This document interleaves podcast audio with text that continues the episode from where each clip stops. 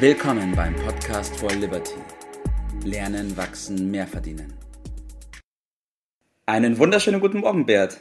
Guten Morgen, Tobias. Guten Morgen. So, wir sprechen heute über Kompetenz und wahrgenommener Kompetenz.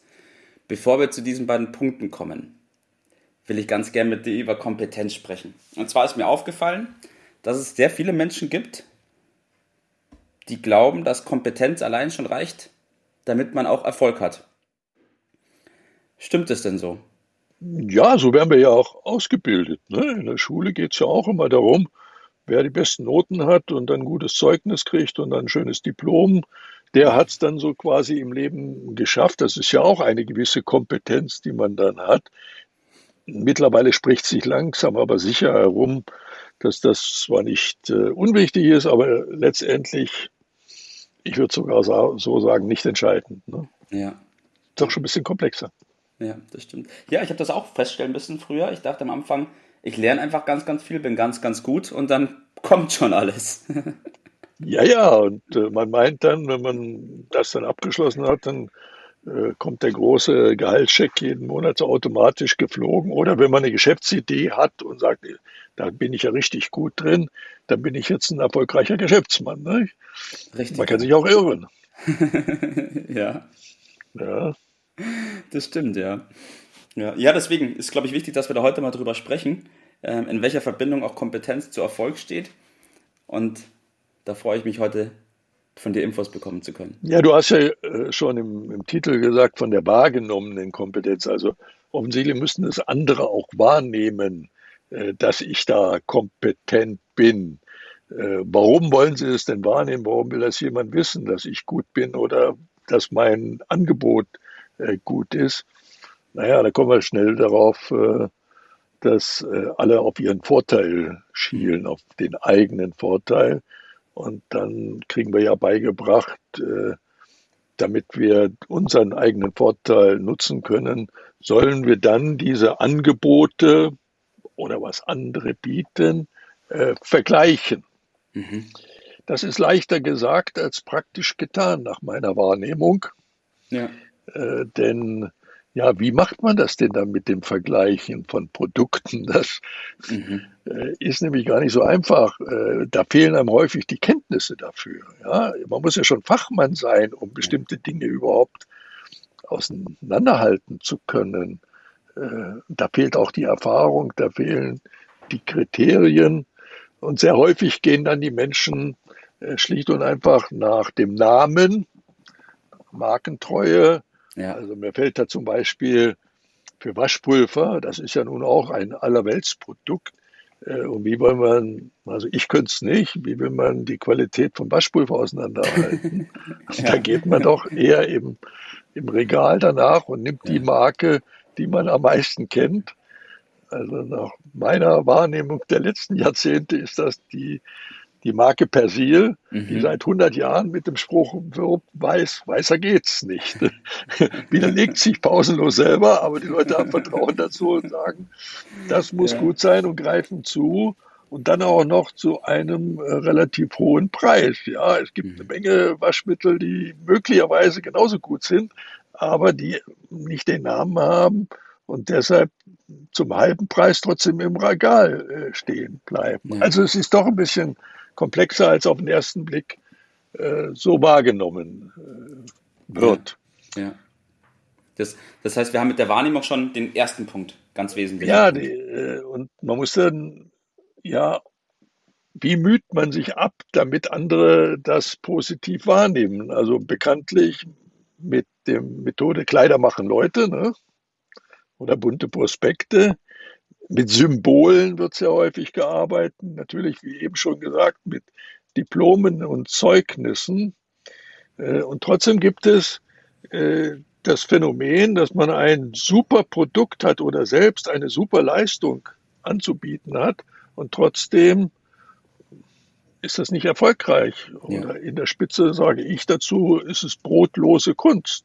Mhm. Also mir fällt da immer das Beispiel ein, dass ich sehr häufig, wenn jemand zu mir sagt, er ist Soziologe, sage ich, ja, okay, und was äh, machst du da jetzt genau? Was studierst Soziologie? Was willst du denn anschließend dann äh, machen? Und dann kommt sehr, sehr häufig, ich bin sicher in mehr als der Hälfte der Fälle, ja, ich bleibe an der Uni und ich äh, werde da wahrscheinlich Assistent und werde weitere Soziologen ausbilden. Und das Ergebnis ist sehr häufig, dass die qualifizierten Soziologen offensichtlich ein, die Mehrheit unter den Taxifahrern darstellt. Ja, das ist dann das Ergebnis. Also ich fürchte, dass die für den Beruf des Taxifahrers ein bisschen überqualifiziert äh, sind in vielen Fällen. Aber vielleicht ist das das Ergebnis einer Fehlorientierung, denn letztendlich geht es doch darum, dass ich das, was ich dort an Kompetenz ja. Habe, dass das nicht nur wahrgenommen wird, sondern dass es auch verwertet wird. Ja, richtig. Dass das also auch irgendjemand nutzt. Mhm. Und den Nutzen für andere, das nennen wir den Wert. Ja. Und das, den Vorgang, das Verwerten. Also was anderen nichts nutzt oder dass es als solches nicht erkennbar ist, dass es das nutzt, das hat auch keinen Wert. Ja. Da kann ich noch so gute Zeugnisse haben und das ist dann unter, unterm Strich, wenn ich das Volkswirtschaftliche sehe, Ressourcenverschwendung. Ja. Also ich muss den Fokus bei meinem ganzen Kompetenz auf den Vorteil für andere legen. Und äh, dann bin ich auch ganz schnell dabei, dass da noch ein paar andere Fähigkeiten dazugehören, außer Zeugnisse zu haben. Zum Beispiel, dass ich es zeigen muss, dass mhm. es für andere von Wert ist. Das nennt man Verkaufen. Ja. Ja, nennt man Verkaufen. Und das fängt damit an, dass ich mich selbst verkaufe äh, für das, für was ich brenne, für die Leidenschaft, für die Passion, die ich da äh, reinlege. Äh, und da äh, muss ich die richtigen äh, Leute fragen. Und meistens werden die Falschen gefragt. Ja. Also werden Laien gefragt, äh, äh, Amateure nach ihrer Beurteilung. Und was soll da schon bei rauskommen? Ja. Äh, das kann doch nicht besonders äh, schlau sein. Ja. Okay, das heißt, wir haben bis jetzt schon mal die Wahrnehmung als wesentlichen Punkt, aber auch, dass die Kompetenz auf eine Nachfrage trifft. Weil wenn du irgendwas Unbedingt. ausbildest, was keiner braucht, dann es ist halt wertlos. Es muss nutzen. Es muss einen hohen Wert haben, aber es muss auch ein gutes Produkt, muss nicht nur gut sein, es muss auch noch den richtigen Preis haben. Also es sind eine ganze Reihe von Dingen, die derjenige, der das dann als Unternehmer äh, an den Mann bringen mhm. äh, will, zum anderen Vorteil, äh, dass er zusammenpassen muss. Und ja. Äh, verkaufen hatten wir schon erwähnt, aber er muss dann zum Beispiel auch die richtigen Mitarbeiter haben, die den Service machen, äh, also Führungsfähigkeiten letztendlich müssen eine Menge Leute zusammenkommen und alle müssen dabei gewinnen. Mhm. Das äh, ist gar nicht so ganz banal, denn nur dann hat es auf Dauer Bestand. Wenn es nämlich nicht so ist, dann fliegt so eine Sache schnell wieder auseinander und über 90 Prozent der neu gegründeten Unternehmen sind nach weniger als zehn Jahren schon nicht mehr am Markt. Ja.